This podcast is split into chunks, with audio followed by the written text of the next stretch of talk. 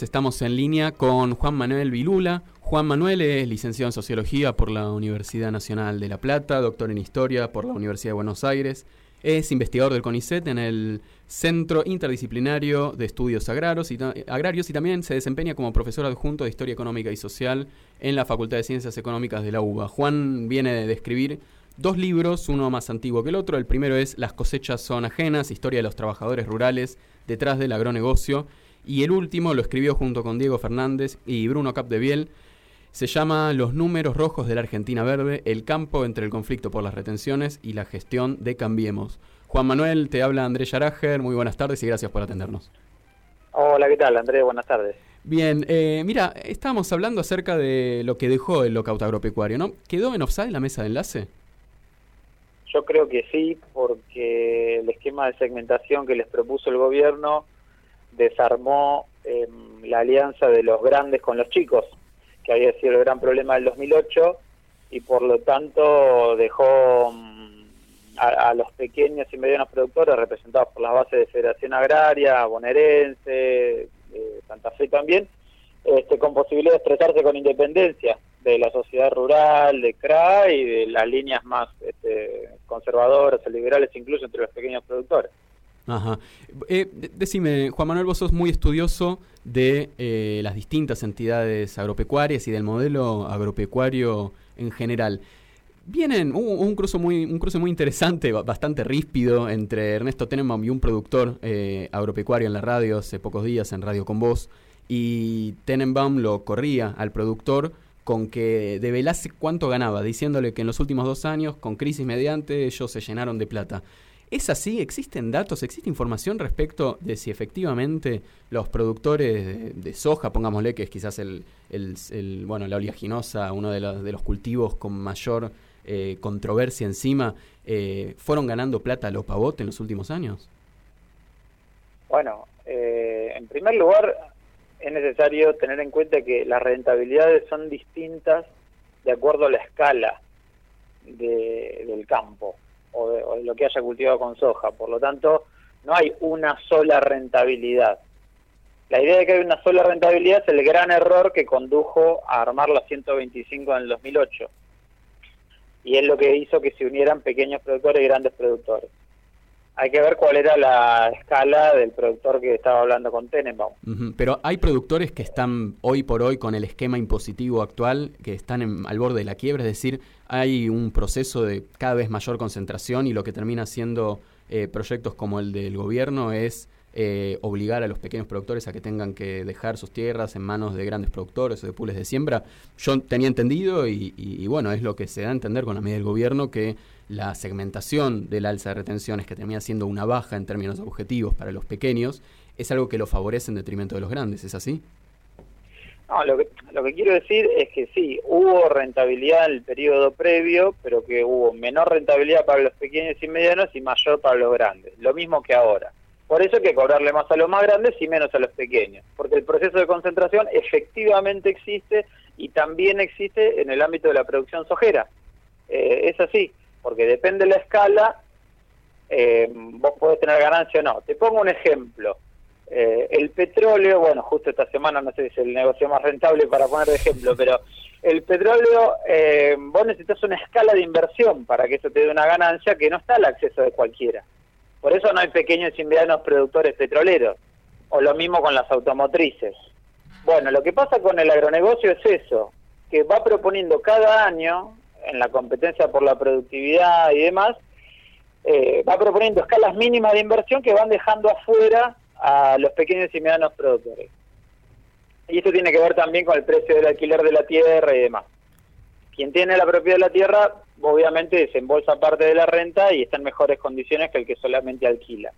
Estamos en conversación. sí, hay un proceso de concentración y, por lo tanto segmentar las retenciones no solo eh, desactiva eh, acciones como el lockout patronal de la semana pasada, sino que es progresiva en términos eh, sociales y económicos para el entramado social del interior de, la pampa húmeda argentina y del agro argentino en general.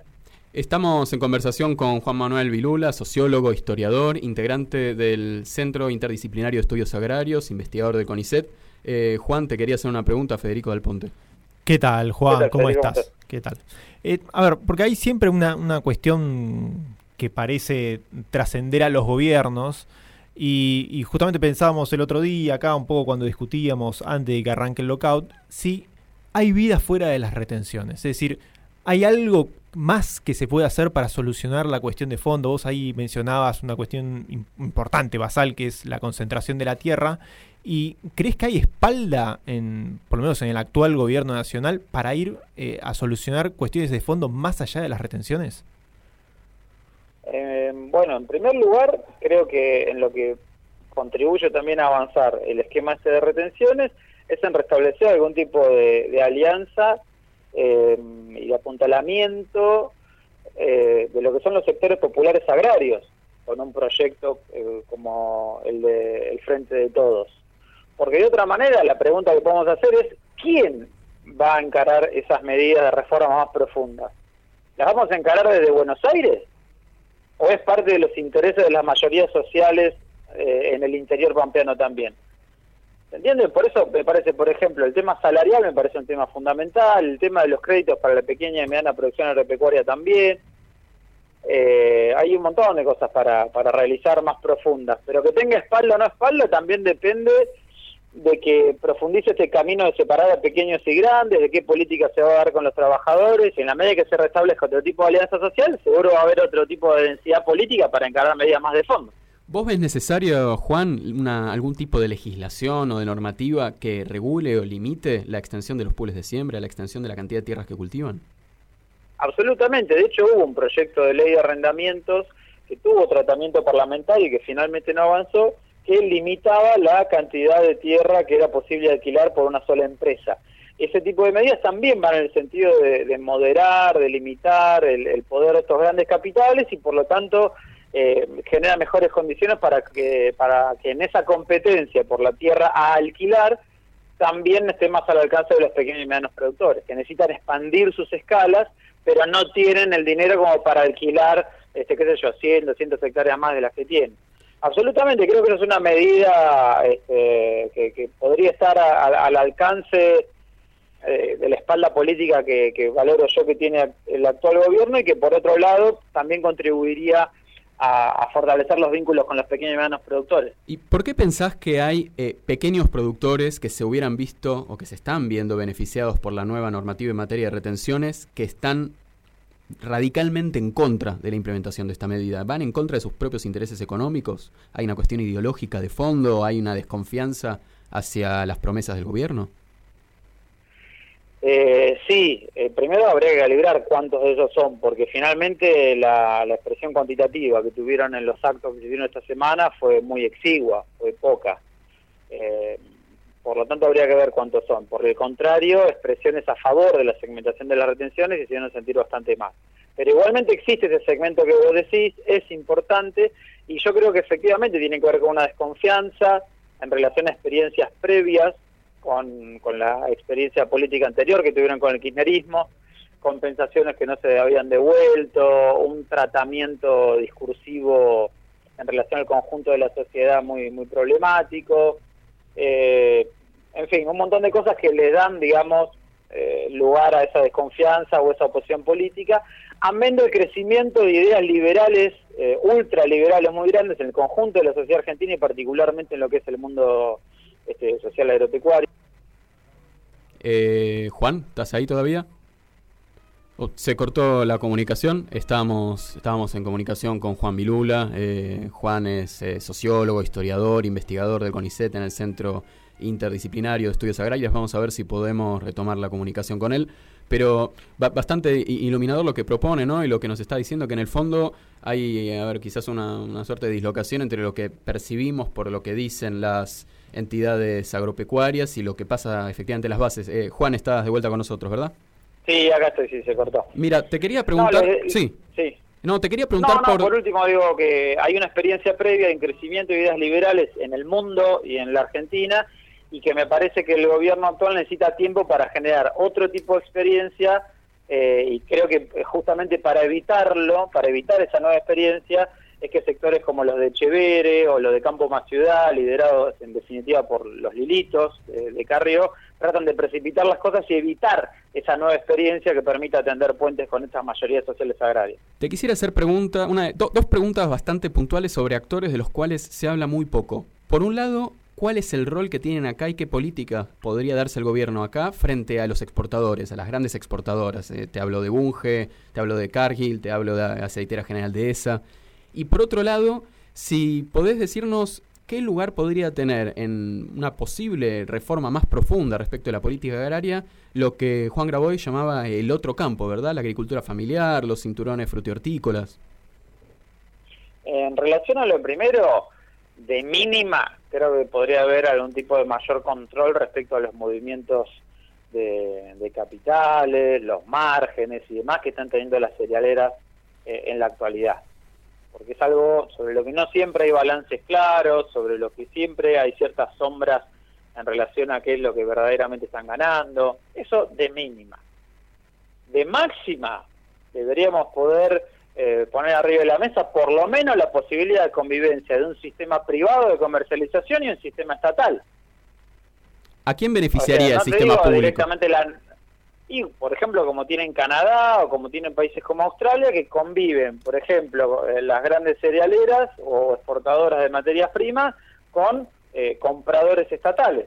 Un comprador estatal podría darle a los productores tal vez un mejor precio eh, para sostener la pequeña y mediana producción y asegurarse al mismo tiempo una parte de la ganancia. Hoy se la tiene que pedir a las cerealeras. Para que te des una idea, durante el gobierno de Macri le permitieron a las cerealeras liquidar los dólares a 10 años de realizar una operación.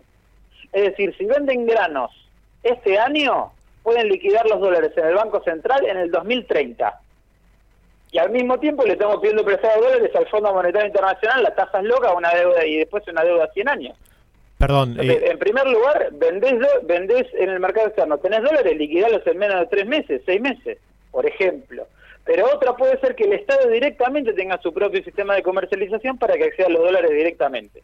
No digo ya una nacionalización total del comercio exterior, que también debería poder estar en la agenda, pero digo estos tres pasos eh, me parece que en relación al sistema de comercialización deberían estar en la agenda pública. Y con respecto, en segundo lugar, lo que vos decís el, del otro campo me parece que tiene un rol fundamental en lo que tiene que ver con la producción de alimentos frescos para los centros metropolitanos, para los pueblos del interior y que por lo tanto debería ser totalmente apuntalado eh, por una política pública también progresiva. Eh, ahí hay, hay unas apropiaciones de valor tremendas por parte de las comercializadoras que terminan esquilmando a los pequeños y medianos productores de lechuga, tomate, eh, digamos verduras, acelga y demás, y por eso ha crecido mucho también la, comercialización directa por los propios movimientos sociales, para saltearse esa intermediación, que los productores tengan mayores beneficios y que los consumidores tengan alimentos mejores y más baratos. Bueno, vos decías que hay que tener una determinada escala, una escala cada vez mayor para que haya ganancia. ¿Es posible la subsistencia de los pequeños productores, de la más bien quiero decir de la agricultura familiar? ¿Y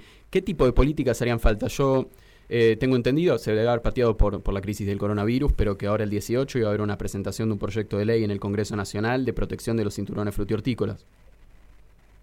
Claro, eh, sí, yo creo que sí, es posible esa subsistencia eh, mediando las políticas públicas. la economía del mercado actuando por sí sola hubiese destruido a, muchísimos más eh, agricultores familiares, por ejemplo, en la Unión Europea, de lo que lo haría si no tuviera la, la protección del Estado, que la tienen. ¿Y por qué lo hacen? Bueno, para mantener un entramado productivo en el interior de esos países. Lo mismo en Estados Unidos. Es decir, no estamos hablando de políticas en la Unión Soviética eh, en la década del 30 del siglo XX. ¿Se entiende? Es decir, aún en el marco del capitalismo hay margen para proteger esa pequeña y mediana producción. Desde ya, si saliera del capitalismo estaríamos hablando de otra cosa. Juan Manuel Vilula, nos quedamos con esa idea. Eh, Juan Manuel, investigador del CONICET eh, en el Centro Interdisciplinario de Estudios Agrarios. Muchísimas gracias por la comunicación con vos, sabes que sí. Esperamos bueno, poder repetir esta, esta charla con un poco más de profundidad. Cuando quieran, chicos, me encantó. Gracias. Estamos a disposición. Un abrazo grande. Buenas tardes.